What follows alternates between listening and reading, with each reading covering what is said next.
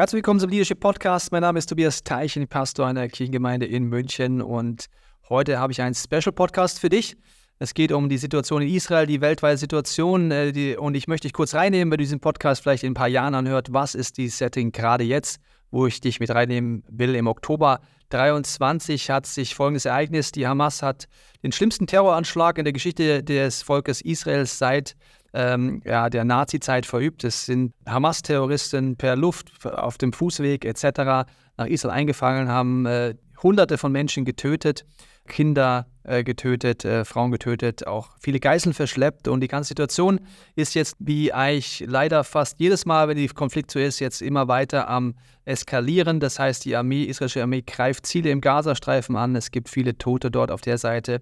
Und was neu vielleicht ist, ist, dass es mehr denn je auch weltweit zur Auffühlung kommt, einfach auf den Straßen der deutschen Städte gibt es Proteste, es gibt Situationen, wo Leute auch äh, Gewalt erleben und die Angst nimmt zu. Und ich möchte an diesem Moment dich als Leiterin und Leiter bewusst einladen, was heißt es für uns in solchen schwierigen Zeiten zu leiten. Ich verweise dich gerne auf die Podcast-Folge aus November 22. Da heißt es, wir leiten in schwierigen Zeiten drei sehr wichtige Folgen, die du dir angucken kannst, wie wir durch unsichere Zeiten navigieren können, Hoffnung geben und Halt geben können.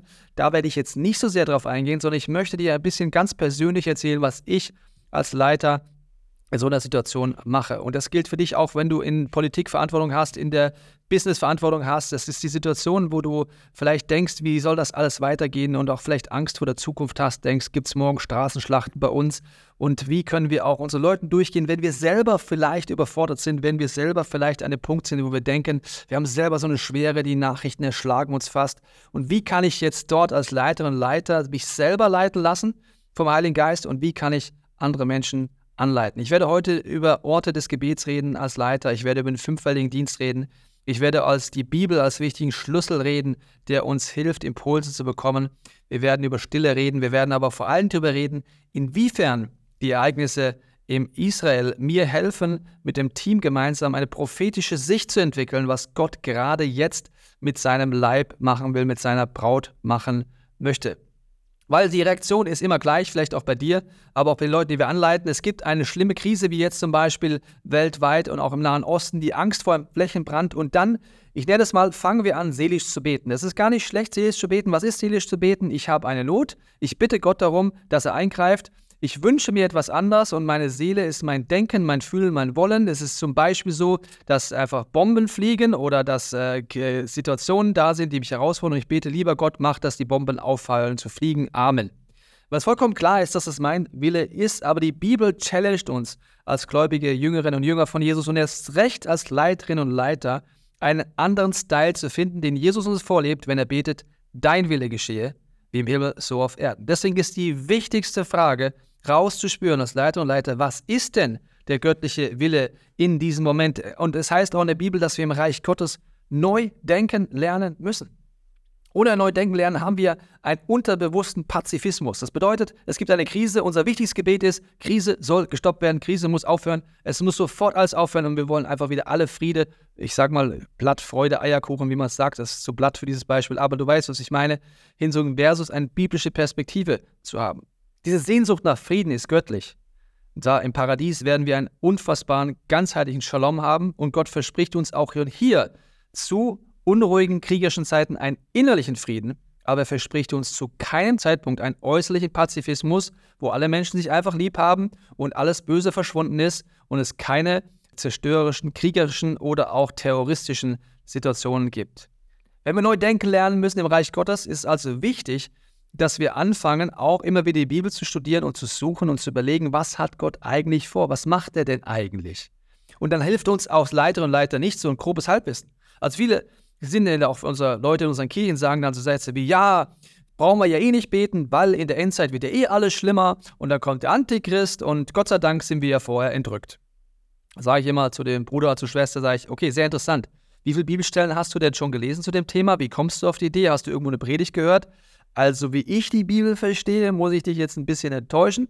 Ich verstehe das nicht so, dass wir als Christen hier an der Endzeithaltestelle warten, bis die Endzeit richtig unangenehm wird. Und wenn sie richtig unangenehm wird, dann gibt es die Entrückung. Wir nehmen das Ticket in den Himmel und schauen dann in der ersten Reihe auf den himmlischen Plätzen zu, wie hier alles den Bach runtergeht. Wie ich die Bibel verstehe, ist das nicht Gottes Ziel und es ist auch nicht Gottes Ziel, dass wir denken, dass in der Endzeit die Kirche schwach, einfach ohne Kraft ist, die nur auf die Abholung, Entrückung wartet. Nein, ganz im Gegenteil. Es ist wichtig, diese Bibelstellen nachzulesen, selber Gott zu suchen, äh, sie mit Leuten zusammenzusuchen und sagen, was passiert denn Gott? Und mir geht es nicht darum, dass du entscheiden kannst, ist es die Endzeit, ja oder nein, aber du solltest die Zeichen der Zeit lernen, mit Gottes Hilfe zu einzuordnen nach bestem Wissen und Gewissen in aller Demut, dass du falsch liegen kannst. Ich glaube zutiefst, wenn ich die Bibelstellen zusammennehme, dass auch in der Endzeit es darum geht, dass Jesus seine Braut, die Kirche, herrichtet, dass sie schön ist, dass sie ready ist, dass sie geistig fresh ist, dass sie voller Autorität ist und die Herrlichkeit Gottes so stark wirkt wie noch nie, auch wenn antichristliche Dinge drumherum passieren. Deswegen möchte ich mit ein paar Punkten anfangen. Was sind denn Themen in Krisen, wie wir Leuten helfen können und auch selber reagieren können zu beten? Das Erste, in allen großen Krisen, auch in diesen Krisen, ist Gottes Ziel, dass Menschen umkehren und aufwachen in diesen Momenten des Gerichts, des Krieges, der Herausforderungen und der Krisenherde. 2. Chronik 7,14 Wenn dieses Volk, das meinen Namen trägt, sich mir Demut unterordnet, von seinen falschen Wegen umkehrt und nach mir fragt, dann will ich ihnen vergeben und ihr geblattes Land wieder heilen.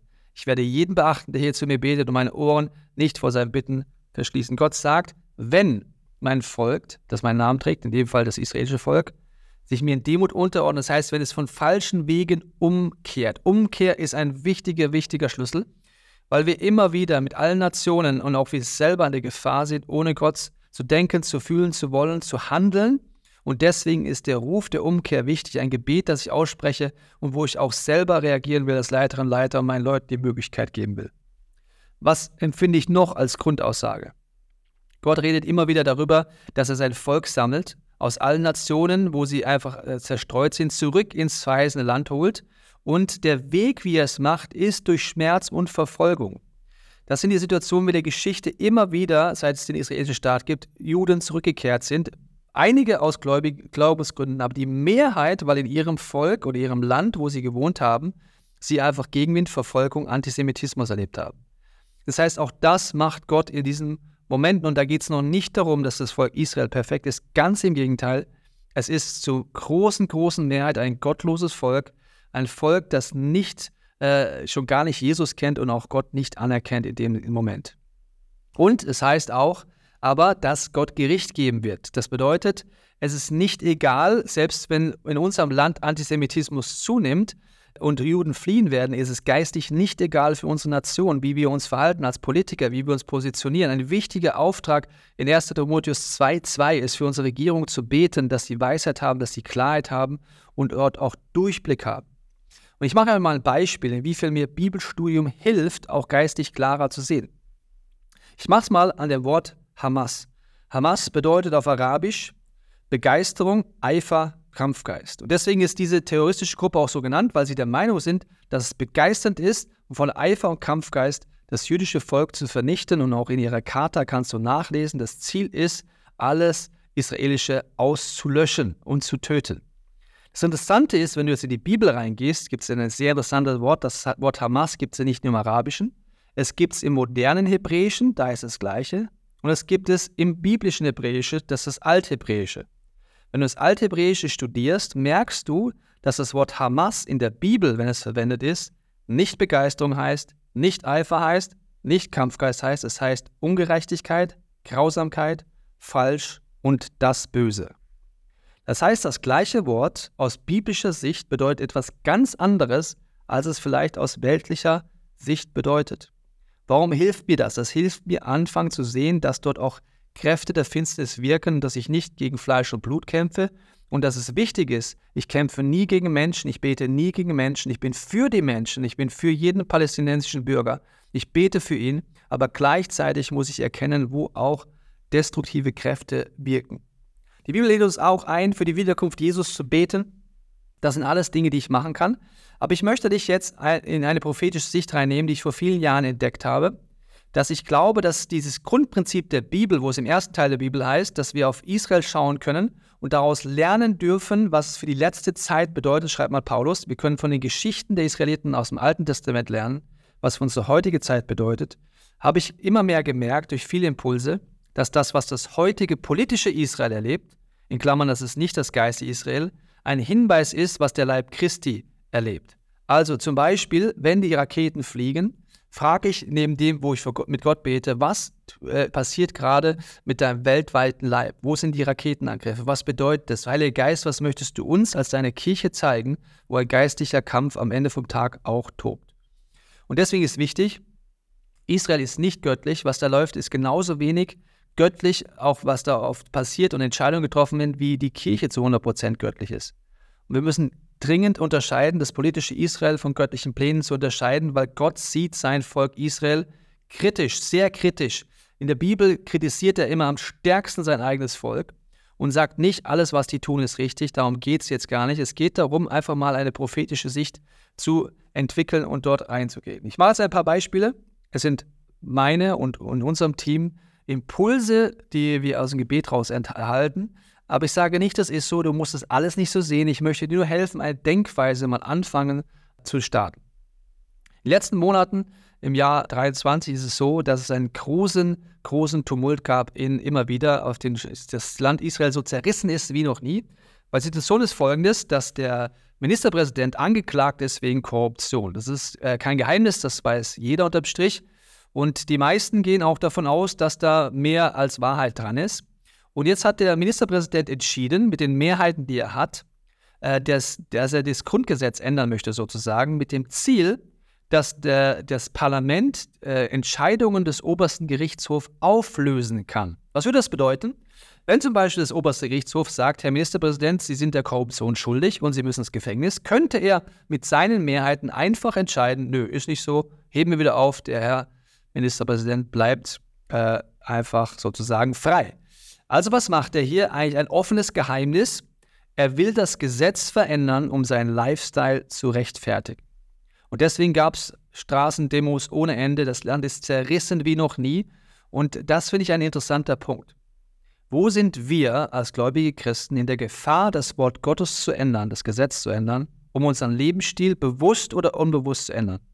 Das kann unsere Sexualität sein, dass wir einfach unseren Lifestyle auf eine gewisse Art leben. Und dann fangen wir an, uns irgendwelche Predigten zu suchen, die uns darin bestärken, zu sagen, ja, die Bibelstelle kann man nicht mehr so sehen, die kann man ja nicht mehr so sehen, die kann man nicht mehr so sehen. Und wir ändern das Gesetz. Mit welchem Ziel? Im Endeffekt unser Lifestyle und im schlechtesten Fall auch einen sündigen Lifestyle zu rechtfertigen. Auch als Leiterin und Leiter ist eine große Frage, wo machen wir es selber? Wo machen wir es vielleicht sogar als Bewegung? Wo gehen wir Kompromisse ein? Das ist so zum Beispiel, wenn du die Kompromiss eingehst und dich in Fotografie, pornografischen Sachen öffnest, wirst du unterbewusst deine, deine Einstellung ändern zum Wort Gottes. Du wirst anfangen zu rechtfertigen, wenn du nicht umkehrst und ehrlich bist, warum das ein guter Lifestyle ist. Du wirst vielleicht jede Predigt, die in eine andere Richtung geht, auf einmal blöd finden, jedes Buch, das vielleicht klar von göttlichen Werten ist, auf einmal abtun. Wir sind auch in dem Leib Christi in der Gefahr, grundsätzlich das Wort Gottes in den Hintergrund zu rücken, vielleicht sogar als ganze Bewegung durch Dekonstruktion und andere Dinge. Und das ist ein wichtiger Punkt, warum wir dann sagen, okay, wir wollen bei uns selber anfangen als Leiterinnen und Leiter und als Kirche investieren. Wir haben Bible Journal rausgebracht, wir haben einen Bible Check für unsere Leute, wir haben Theologie, Theologie Talks, wir haben alles Mögliche, wo wir unseren Leuten helfen, nicht in diese Kompromisse zu gehen und nicht diesem Beispiel zu folgen. Könnte es sein, dass der Leib Christi gerade diesen Kampf kämpft? Könnte es sein, dass wir als Leiter und Leiter dringend den Heiligen Geist bitten müssen, wo sind wir in der Gefahr, das Gesetz zu ändern, um unseren Lifestyle zu, zu rechtfertigen? Ich persönlich glaube, dass noch einige Skandale rauskommen werden von geistlichen Leiter und Leiter und auch bei denen, die angefangen haben, nach öffentlich das Wort Gottes nach und nach ein Stückchen mehr in Anführungsstrichen abzuschaffen. Die Folge davon in Israel ist, ist Uneinheit und Spaltung. Das ist ein großes, großes Problem. Hamas-Führer haben ausgesagt, dass sie bewusst jetzt angegriffen haben. Warum? Die inneren Kämpfe in der Politik und in der Gesellschaft haben Israel so sehr geschwächt, dass sie sich getraut haben, jetzt wirklich mal anzugreifen. Was heißt das für den Leib Christi? Kann es sein, dass wir innerlich in Grabenkämpfen so verhakt sind, dass der Feind denkt, jetzt kann ich wirklich mal angreifen mit meinen dämonischen Herren? Herren? Wo kämpfen wir gegeneinander? Wo reden wir schlecht über die anderen Bewegungen? Wo fangen wir an, vielleicht innerhalb unserer Kirche schlecht zu reden? Wo sieht es Parteiungen und Spaltungen und äh, Neid und Eifersucht, alles Werke des Fleisches laut Galaterbrief, die ein, zu unserem Leben nichts dazugehören sollten, wenn wir Gott unterwegs sind? Und doch so schrecklich immer wieder vorkommen bei uns allen. Leben wir die goldene Regel von Jesus? Gehen wir den direkten Weg? Reden wir übereinander oder direkt miteinander? Haben wir unterbewusst die Cancel Culture übernommen in unserer Gesellschaft, die, wenn jemand was Falsches sagt, muss er abgeschafft werden, weggebracht werden, in eine Schublade gesteckt werden oder sogar angegriffen werden? Nur weil du es wenn du anderer Meinung bist als ist, will ich mit dir nichts mehr zu tun haben. Sind wir in der Gefahr, als Leib Christi das Gleiche zu tun? Und was könnte Gottes Plan sein? Ich sag's dir, meiner Meinung nach ganz einfach, genau das Gegenteil. Dass wir in der Kirche lernen, mit unterschiedlichen Meinungen umzugehen, uns aneinander zu reiben, in Demut zu Jesus zu gehen, an seinem Wort uns zu reiben und zu sagen, wir wollen lernen, unterschiedliche Menschen zu begegnen, alt, jung, verschiedene Hintergründen, arm, reich, die Nationen. Und das ist das Wunder der Kirche, dass wir in Jesus Hilfe wieder beziehungsfähig werden und nicht beziehungsunfähig. Also hier schon mal zwei Beispiele, was es bedeuten kann für den Leib Christi. Also Korruption, in Anführungsstrichen versus das Wort Gottes verändern sozusagen, Uneinheit und Spaltung als Grund, warum der Teufel so sehr angreift wie noch nie. Vielleicht geht es dir auch als Leiterin Leiter so, dass du denkst, es ist wirklich so eine geistig anstrengende Zeit. Ja, ist es. Sehe ich ganz genauso. Aber kann es sein, dass auf unsere Uneinheit wir auch es dem Feind leicht machen? Nächstes Beispiel. Der Geheimdienst wurde, das ist jetzt Stand Oktober 23, schon mehrmals kritisiert, dass er nicht mitbekommen hat, dass die Hamas diesen großen Angriff geplant hat und Sie sagen, der Geheimdienst hat versagt. Was ist für mich und uns als Kirche in unserem Team der Geheimdienst? Es ist im fünffältigen Dienst das Prophetische. Es ist ein Moment, wo du einfach prophetisch vom Heiligen Geist mitkriegen kannst als Kirche und als Team, wenn du dich dafür öffnest und diese Ergänzung zulässt als Leiter und Leiter von Leuten, die dort begabt sind.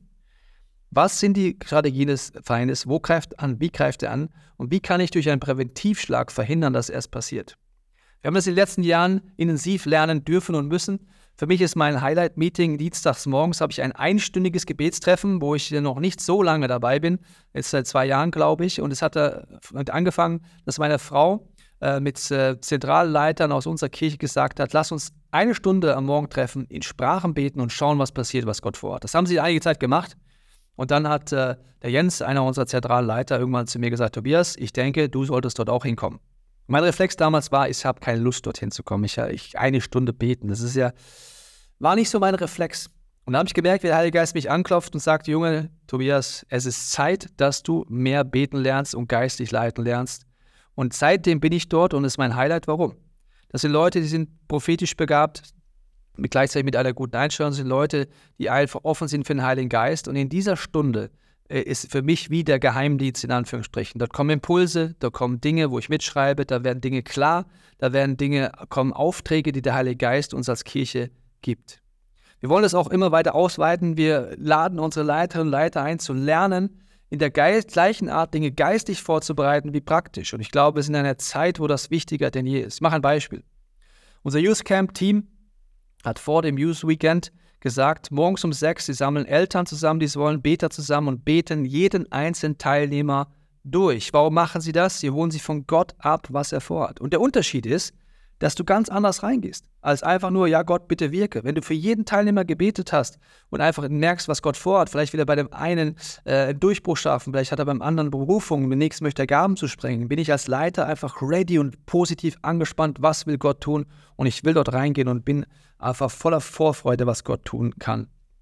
Also deswegen ist die Frage, für dich als Leiter und Leiter, vielleicht hast du das schon auch nicht, und ich muss es einplanen in meinem Kalender. Wenn ich nicht Dienstag das habe und ich mich mit Leuten nicht verabreden würde, würde ich persönlich nicht beten so viel. Ich würde kurz beten, aber nicht eine Stunde. Und deswegen habe ich mehrere Slots in der Woche, wo ich Gebetsslots gesetzt habe, die mir helfen, geistig wach zu sein, Leute um mich herum zu sammeln, die mitbeten und reingehen, damit der Geheimdienst aktiviert ist.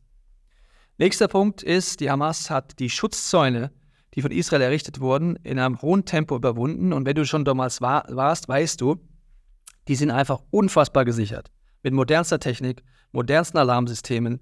Die Frage ist, wie haben sie das geschafft? Es ist ja nicht einfach nur ein Zaun, wo ich hingehe, den mache ich weg, sondern es ist überall Alarm, da ist überall Kamera, das sind überall äh, äh, Systeme dahinter, dass sofort die Armee aktiviert wird. Warum hat das nicht geklappt? Man wird es vielleicht eines Tages hören. Es gibt heute nur unterschiedliche Theorien, äh, und äh, ich sage dir mal eine Theorie, die es auch gibt, dass unter anderem äh, dort Terroristen mit gefälschten Presseausweisen versucht haben, durchzukommen. Äh, egal, ob das jetzt stimmt oder nicht, ich frage mich dann als Leiter, wo sind meine persönlichen Schutzzäune einfach leicht zu überwinden? Habe ich gesunde Mauern in meinem Leben eingebaut? Was heißt es für uns als Kirche? Für mich heißt es, ich brauche regelmäßig stille Momente. Ich brauche Momente, wo ich überlege, von was fülle ich mich. Ich mache regelmäßig Tage, wo ich Medien fasse, mein Handy weglege. Warum? Ich will nicht überrollt sein von der aktuellen Zeit und Medien, sondern ich will lernen, mit der Bibel zu verstehen, was in den News passiert. Jemand hat mal gesagt, du musst mit der Bibel in der Hand verstehen, was die Nachrichten dieser Welt bedeuten. Deswegen mache ich Fastenmomente, ich mache stille Tage. Einmal im Monat habe ich den ersten Mittwoch im Monat, wo ich still bin, wo ich mich zwinge, rauszukommen aus diesen einfach äh, turbulenten Zeiten, sagen, Gott, was hast du vor? Was willst du tun? Wo bist du dran? Die Bibel auflege und merke, als Leiter ist es in der heutigen Zeit kein nice to have. Ich bin der Meinung, dass es äh, überlebensnotwendig ist, diese stille Momente zu kämpfen, da reinzugehen. Äh, und du wirst nie die Zeit dafür haben, es ist eine Entscheidung. Noch ein Punkt. Es wurde ja viele entführt, in den, auch äh, man sagt bis zu 200 Leute in den Gazastreifen, stand jetzt Oktober 23.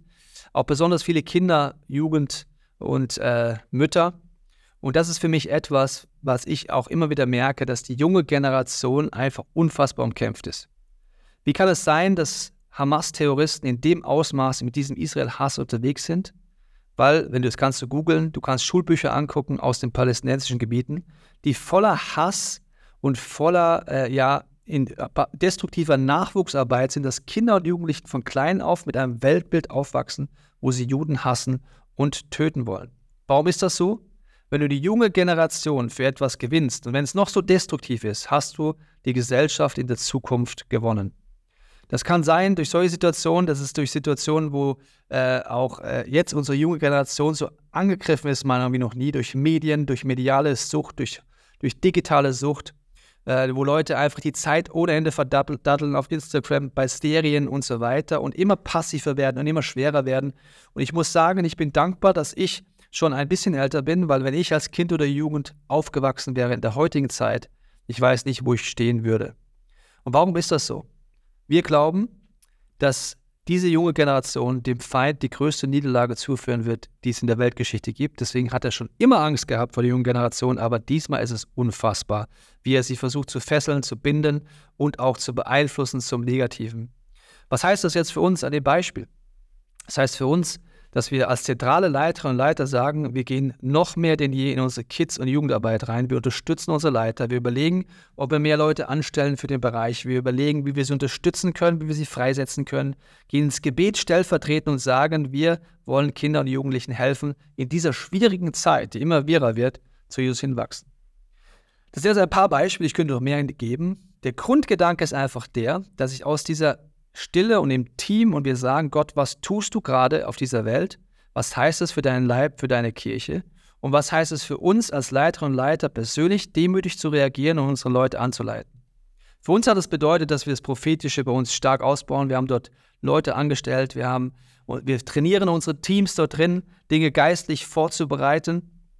Wir haben zentrale Leiter aus unserem, äh, aus unserem Leitungsteam in Kids und Jugend zusätzlich zur Unterstützung reingeschickt und wir bauen ständig unsere Jüngerschaftsangebote aus, die Leute helfen, in dieser wirren Zeit mit der Bibel und mit dem Heiligen Geist Antworten zu finden. Wir unterstützen sie, im Wort Gottes reinzukommen und wir wissen, dass wir in biblischen Zeiten leben. Was heißt das? Letztens hat mir jemand gesagt, er würde sich wünschen, zu biblischen Zeiten gelebt zu haben. Damit meinte er, er hätte gerne mit Jesus Zeit verbracht oder die Apostelgeschichte mitgebracht, mit ihr erlebt. Und dann habe ich ihm gesagt, herzlichen Glückwunsch, du lebst in biblischen Zeiten. Du lebst in Zeiten, wo die Bibel viel darüber geredet hat, wo Propheten gesagt haben, sie würden gerne in dieser Zeit leben. Warum? Es ist die Zeit, die auf die Jesus-Wiederkunft hin, hinläuft. Und das ist eine Zeit, für die du geboren bist. Es ist kein Zufall, dass du heute lebst. Gott wollte dich genau jetzt haben. Auch als Leiterin und Leiter, wo du ein Leben kommst, wo du einfach unzufrieden bist, wo du nicht weiter kannst, wo du müde bist, wo du einfach aufgeben willst. Du bist gesetzt für diese Zeit. Du bist gesetzt dafür, noch mehr abhängig von Gott zu sein, den Heiligen Geist zu suchen und mit seiner Hilfe zu erkennen, was er vorhat. Deswegen möchte ich uns einladen, als Leiterin und Leiter, egal ob du diese Impulse teilst oder nicht.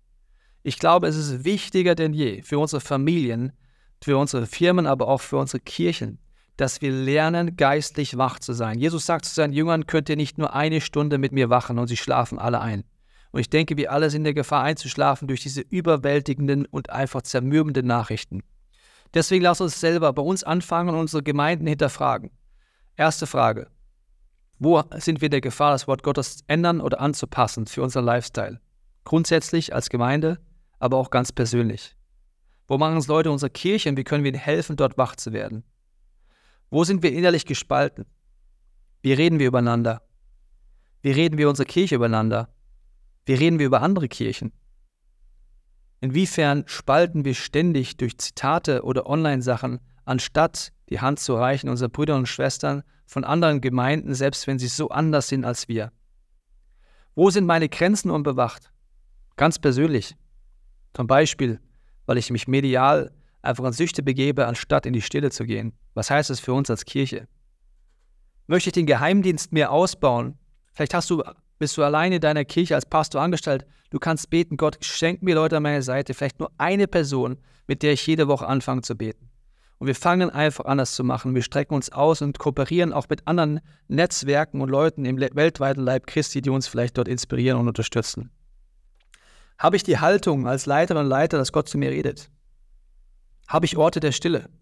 Ich habe es dir gesagt, ich habe monatlich den Stille-Tag. Ich habe Tage, wo ich Medien faste, um einfach wieder klar zu werden. Habe ich Orte des Gebets? Habe ich sie eingeplant? Ich persönlich als Leiter oder Leiterin, auch als Kirche. Wir haben zum Beispiel vor langer Zeit schon entschieden, dass wir einen unserer vier Gottesdienste umändern und der heißt bei uns Encounter Guard. Das ist ein kompletter Gottesdienst, wo wir beten und worshipen, wo es keine Predigt gibt, wo wir einfach lernen als Kirche im Gebet und Worship vorwärts zu gehen. Habe ich Orte des Fastens? Ich brauche einen Rhythmus, wo ich am Anfang vom Jahr 21 Tage faste und noch mal im Herbst noch mal eine Woche faste. Manche Leiterinnen und Leiter fasten einen Tag die Woche habe ich Momente, wo ich sage, ich, ich gehe raus aus dem Alltag, ich suche Gott und ich möchte, dass es mir redet? Habe ich Orte, wo ich die Bibel aufschlage, ihn suche, in aller Demut sage, Gott, ich verstehe vieles nicht.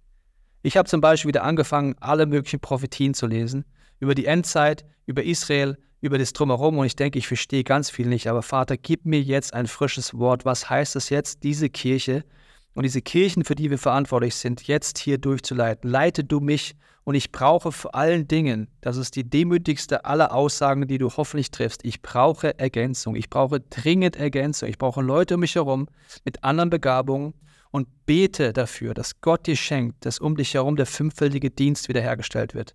Durch Freundschaften überregional, über die Gemeinden hinweg oder innerhalb der Kirche. Je nach Größe deiner Kirche ist das schneller oder langsamer möglich, aber auch über die Kirche hinaus. Die Demut zeigt dir, wo hast du Schlagseiten.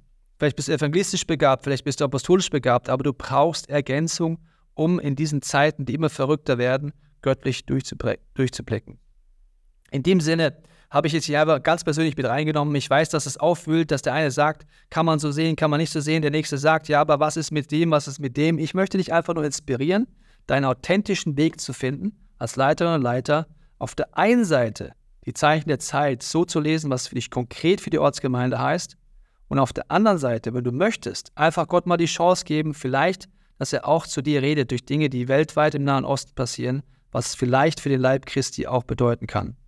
Wir verstehen es so, dass Jesus und die Bibel von zwei Söhnen redet. Er redet von dem älteren Sohn Israel und von dem jüngeren Sohn, das ist die Kirche, die entstanden ist. Und was der ältere Sohn erlebt vor unseren sichtbaren Augen, ist meine Erfahrung, dass der jüngere Sohn, nämlich der Leib Christi, auf eine geistliche Art parallel auch erlebt. Probier es gerne aus, experimentier gerne. Du darfst alles anders sehen. Wie immer, prüf alles, das Gute behalte. Kannst auch alles wegschmeißen oder diesen Podcast auch komplett löschen, ist ja in deiner Entscheidung. Aber lass uns als Leiterinnen und Leiter sagen, wir wollen einfach demütig zu dem hinwachsen, was Gott mit uns vorhat. Ich segne dich mit Kraft, mit Ausdauer. Ich segne dich damit, nicht aufzugeben. Und ich segne dich vor allen Dingen mit Glauben. Ich segne dich mit dem Glauben, dass je dunkler die Zeiten werden, desto größer wird das Licht. Je dunkler die Zeiten werden, desto mehr Menschen werden Gott kennenlernen. Und ich segne dich damit, dass du ausbrichst aus jeder Lethargie, aus ängstlicher Lähmung. Ich bete in Jesu Namen, dass du als Leiterin und Leiter nicht gefangen bist in dieser Lähmung der Angst, sondern dass du frei bist und erkennst, wo Gott wirkt, wo er handelt und wo du erlebst, was in der Bibel heißt, du hast keinen Geist der Furcht bekommen, sondern der Kraft, der Liebe und Besonnenheit. In Jesu Namen. Amen.